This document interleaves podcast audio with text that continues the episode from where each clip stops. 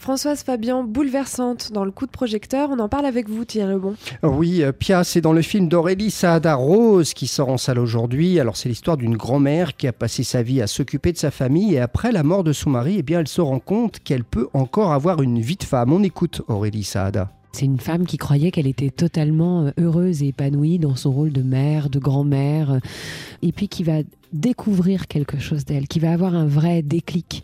C'est pas euh, comme si elle redécouvrait quelque chose d'elle, elle découvre quelque chose d'elle. C'est intéressant de se dire que jusqu'au bout de la vie, toujours, tant qu'on est vivant, on a le droit d'avoir des moments comme ça où bah, tout d'un coup la, vie vient nous attaquer et on la mord. Et on peut la mordre la vie et, croquer dedans jusqu'au bout, jusqu'à notre dernier souffle. Euh, elle peut être joyeuse. Je dis souvent, je suis pas toujours heureuse.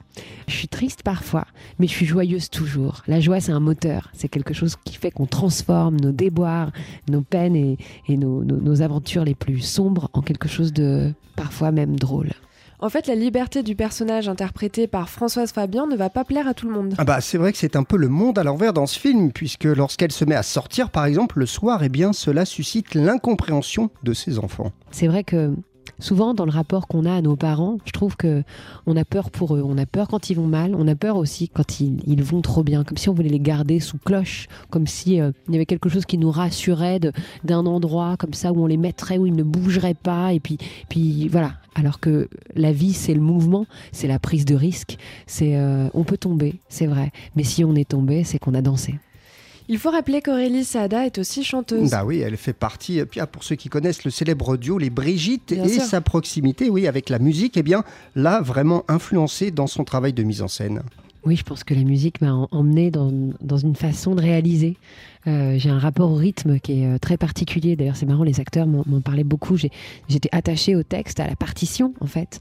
Et en même temps, j'aimais aussi euh, euh, qu'ils puissent improviser après.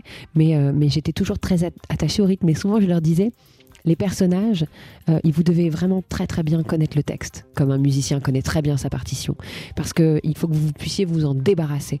Euh, si vous le connaissez parfaitement, euh, d'abord, je pense que ce sont des personnages qui ne qui ne réfléchissent pas. Je leur disais toujours, ne prenez pas de temps entre les entre les, répliques, parce que ces personnages, s'ils réfléchissaient, ils ne diraient pas ce qu'ils disent. Il faut il faut que ce soit comme ça, comme que ça ait l'air très instinctif et très naturel. Donc j'ai, euh, oui, je pense que c'est mon, mon, amour du, du, rythme et de la musique. Et puis, et puis c'était comme être un chef d'orchestre, finalement, d'être réalisatrice de ce film, parce que il faut que tout le monde œuvre dans le même sens. J'ai vraiment eu l'impression d'être, de travailler avec un orchestre.